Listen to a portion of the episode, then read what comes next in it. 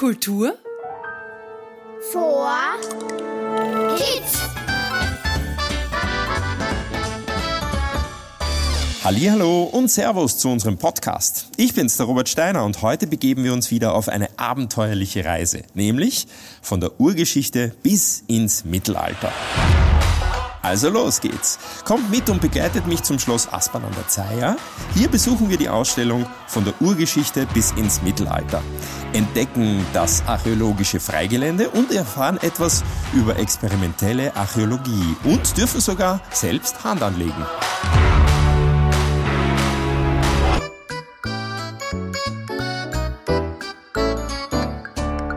Hallo ihr Lieben, hier im Mammuts, dem Erlebnis- und Kompetenzzentrum für Urgeschichte und historische Archäologie, bekommt ihr einen Einblick in 40.000 Jahre Menschheitsgeschichte.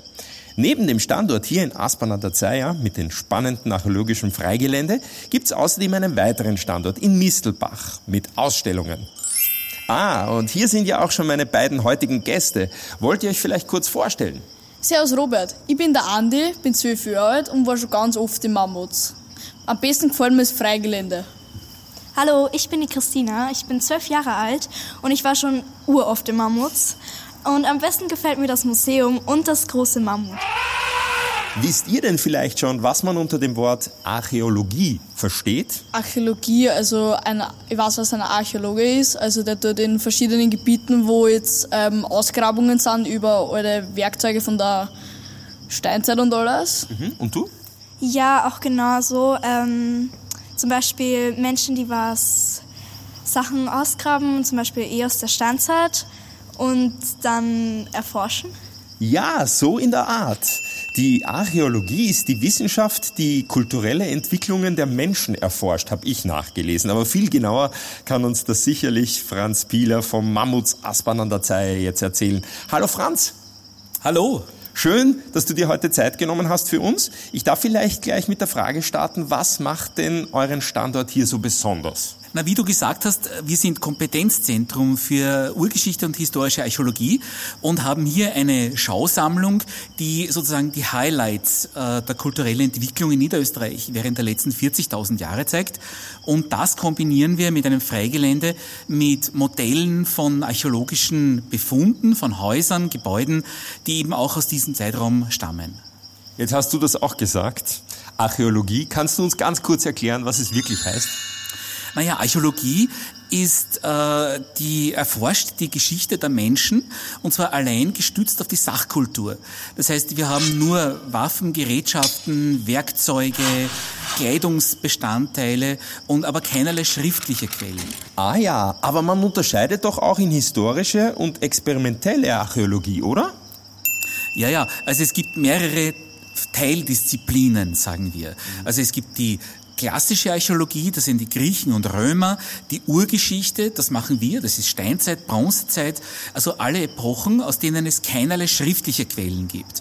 Dann gibt es die historische Archäologie, das heißt, da haben wir sowohl Sachquellen als auch schriftliche Quellen, wie im Mittelalter zum Beispiel oder in der Neuzeit. Und die experimentelle Archäologie, das ist auch so eine Disziplin, auf die wir uns hier spezialisiert haben. Äh, da machen wir wissenschaftliche Experimente, um Fragen zu beantworten, die sich eben auf dem Studium von alten Ausgrabungsobjekten ergeben. Das heißt, wenn ihr hier jetzt Hütten und Häuser nachgebaut habt, dann fällt das in die experimentelle Archäologie, oder? Ja, genau. Sehr toll. Sagt mal ihr zwei, welche Unterschiede zu unserer heutigen Lebensweise fallen denn euch sofort auf? Alleine schon beim Bauen der Gebäude, weil früher war das ja auch mehr Arbeit als wie heutzutage, weil heutzutage macht man das mit Kran und alles. Und früher musste man das ja alles, jeden Stein schleifen mit Werkzeug und alles, das war sicher mehr Arbeit. Und vor allem sehr einfachen Werkzeugen wahrscheinlich, oder? Selbst gebaute, also mit Steinen und alles, das wird sicher nicht so einfach gewesen sein. Sind dir Unterschiede aufgefallen? Ähm, ja, zum Beispiel früher hat man sich sehr viel selber gemacht, das vom Essen. Ähm, und heute machen wir das ja mit Maschinen und so. Und wir machen den Großteil ja gar nicht mehr selber. Das heißt, die Lebensform der Menschen hat sich je nach Epoche immer stark gewandelt. Ja, ja, natürlich. Also es gibt immer wieder ganz deutliche Einschnitte und Änderungen im Laufe der Geschichte. Ganz markant oder sehr wichtig war zum Beispiel vor ungefähr 7000 Jahren, äh, wo man begonnen hat, sesshaft zu werden und Ackerbau und Viehzucht zu betreiben. Also man hat Tiere gezüchtet, Felder angelegt oder vielleicht vor 4000 Jahren, wo man zum ersten Mal begonnen hat, auch die Milch und die Wolle zu nutzen. Das heißt, wenn man äh, in der Früh beim Frühstückskakao sitzt, dann hat das eine lange Tradition bereits. Aber Robert, komm mit, ich zeig dir, wie eine Küche vor 7000 Jahren ausgesehen hat. Echt? Wollen wir uns das anschauen? Ja, Ja, unbedingt.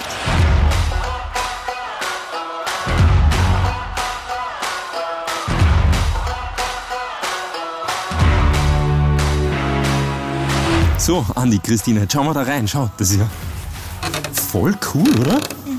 Voll. Beschreibt's mal, wie schaut's denn hier aus? also da ist ein riesen Strohdach und der Boden, der ist eigentlich einfach nur mit Stein und nicht gerade gemacht. Ja, stimmt, der ist ziemlich uneben. Die Wände sind aus Lehm und man sieht ja auch ganz viele Utensilien von zum Beispiel Töpfen oder Stühlen. Ja, oder Schöpfer auch. Was mir gefällt, sind die Sitzgelegenheiten, wo die Fälle drüber gezogen sind. Es ist eigentlich ziemlich simpel, oder? Würdet ihr das als Küche erkennen? Eigentlich nicht, also da ist kein Herd, keine Mikrowelle, also das ist schon ein ganz großer Unterschied. Nein, niemals. Ich glaube, da gibt's nicht mal Strom. Wie ist denn das, Franz? Wie war das früher? Naja, Strom wird man da keinen finden und Mikrowellenherd natürlich auch nicht. Da ist eine große Feuerstelle und äh, die Tongefäße, also wir kochen hier nur mit Tongefäßen. Das heißt, äh, man macht ein, ein Feuer und äh, kocht quasi den Brei oder was auch immer dann man da hat. Oder natürlich, man kann auch auf heißen Steinen Fleisch zum Beispiel grillen. Das geht auch. Und die Gefäße, die da hängen, wofür sind die? Na, das sind sogenannte Flaschen, die haben also diese ösenförmigen Henkel und wir nehmen an, dass das Schöpfgefäße sind oder eben zum Aufbewahren von Flüssigkeiten. Also man hat vielleicht sogar schon eine Art Bier gehabt und das hat man vielleicht auch so aufbewahrt. Wo, wo habt ihr diese ganzen Sachen eigentlich gefunden? Naja, diese Tongefäße, die basieren auf Originalfunden, die ja aus Niederösterreich stammen. Also das gibt es unterschiedliche Fundstellen. Hier in Aspern gleich, also in Schletz, also eine Nachbarortschaft, ist eine große Siedlung aus dieser Zeit gefunden worden. Also wir sprechen hier jetzt aus der Zeit von ungefähr 5000 vor Christus, äh, wo diese Gefäße herstammen. Aber es gibt also eigentlich überall im Waldviertel, im, im, im Horner Becken zum Beispiel, sind sehr viele Siedlungen. Oder auch gleich außerhalb von Wien, Brunn am Gebirge zum Beispiel, ist eine besonders alte Siedlung aus dieser Zeit. Könnt ihr zwei euch vorstellen, dass man so gelebt hat? Eigentlich nicht so nah. Stell dir vor, du hättest nichts anderes, Andi, als ein Fell zum Anziehen. Ja, es wird im Winter eine ganze, ganz große Herausforderung. Ich glaube auch. Was sagst du? Nein. Schon ganz anders, oder? Ja, zum Beispiel, es schaut auch ganz anders aus und es gibt kein Licht und das ist auch ziemlich blöd. Stimmt, wenn es Abend wird, gibt's überhaupt keins mehr. Außer dem Feuer. Ja.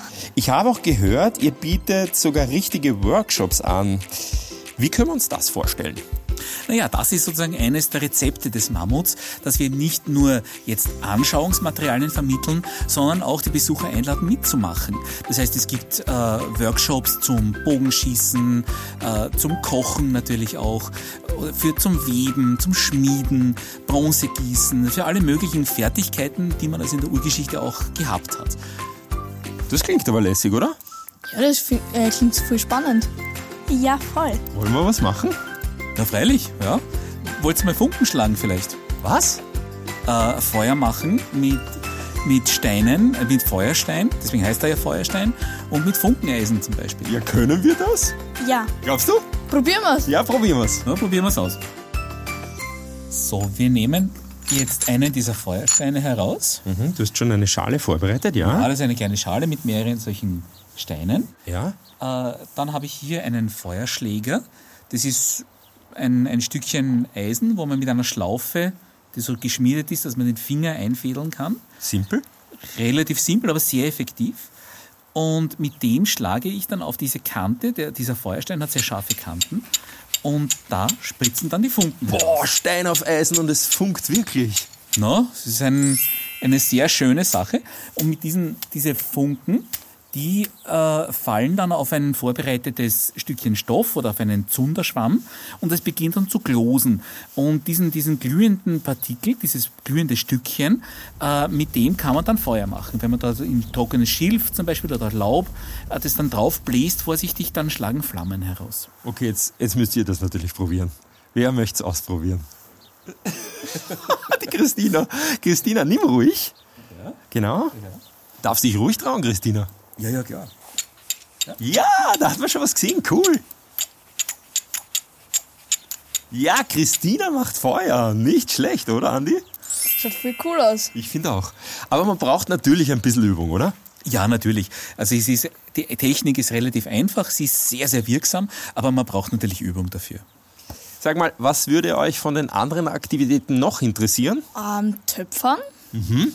Brot backen? Mich am meisten das Bogenschießen. Ich glaube, wir werden irgendwas von dem noch machen, oder? Hört sich gut an. Ja, auf jeden Fall. Dann bedanke ich mich mal schon bei dir, Franz. Ja, danke, danke, dass ihr da gewesen seid. Danke, Christina. Danke. Danke, Andi. Danke. Und von euch zu Hause muss ich mich leider schon wieder verabschieden. Ich hoffe, ihr hattet Spaß auf unserer abenteuerlichen Reise durch das Mammuts. Übrigens, den Museumsobjekten der Landessammlungen Niederösterreich im Schloss Aspern an der Zeier widmen wir uns in einer eigenen Folge des Podcasts.